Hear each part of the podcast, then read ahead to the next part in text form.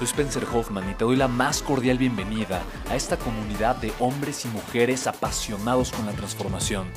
Y es que sabemos que así tiene que ser la vida, habiendo tantos con la mente confundida y plomo en el corazón, desperdiciando su potencial y dejando su vida para después, para nunca.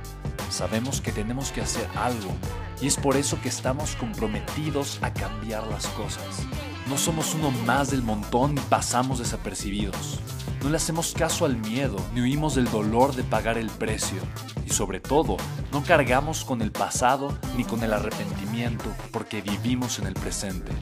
Creemos en la grandeza y la creamos. Creemos en quienes lideran con su inteligencia y su pasión y en quienes construyen un imperio con su potencial a pesar de venir de la nada. Aquellos que podemos llamar imprescindibles porque sabemos que ser uno de ellos es cambiar al mundo y dedicar la única vida que tenemos a construir un legado.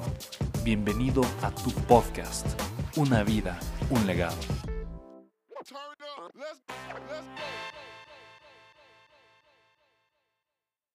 Desde personas como John Maxwell hasta, eh, no sé, personas como Robert Kiyosaki, gente mucho más como en la, en la parte financiera.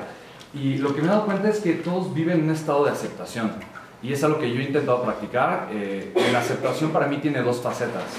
Uno es aceptar el dolor y probablemente esto es algo que, que no nos dicen mucho, ¿no? Si, si deseas crecer o crear una realidad diferente, necesitas aceptar el dolor.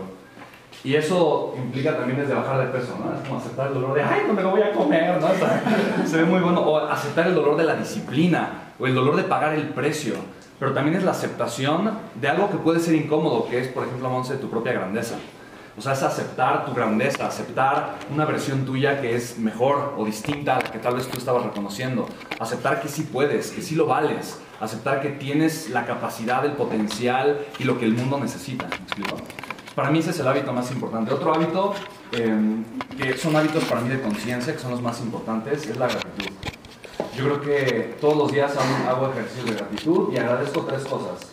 Primero, agradezco algo muy simple, algo muy sencillo, como o sea, este, es como esta bocanada de aire, puedo respirar, puedo estar presente, puedo estar conmigo. Agradezco algo que me es muy especial, pero que no necesariamente es algo muy grande, ¿no? Por ejemplo, eh, mis hijos, ¿no? Agradezco que soy padre, que tengo dos hijos, que puedo amar con todo el corazón. Y agradezco algo, algún logro que tal vez yo haya tenido, ¿no? Eh, y eso hago todo, todos los días, todo el tiempo. ¿Alguien conoce a Jim Rohn? ¿O ha escuchado hablar de Jim Rohn? No, Jim Rohn decía que la automotivación es tan importante como bañarse todos los días. Si no lo haces, apestas, ¿no? y de alguna forma, yo al principio, yo soy una persona que eh, hablo mucho de educación financiera, hablo de negocios, hablo de dinero, pero para mí todo se remonta al desarrollo personal. Yo siento que el dinero no sirve para nada si no tiene un propósito, ¿no? Si no, si no tiene algo que va más allá de... Entonces, para mí conectar con ese propósito, cuando conecto con ese propósito, eh, yo lo que creo, la forma en la que yo lo, lo, visualizo es que estoy conectando con una fuerza que es mucho más grande que yo.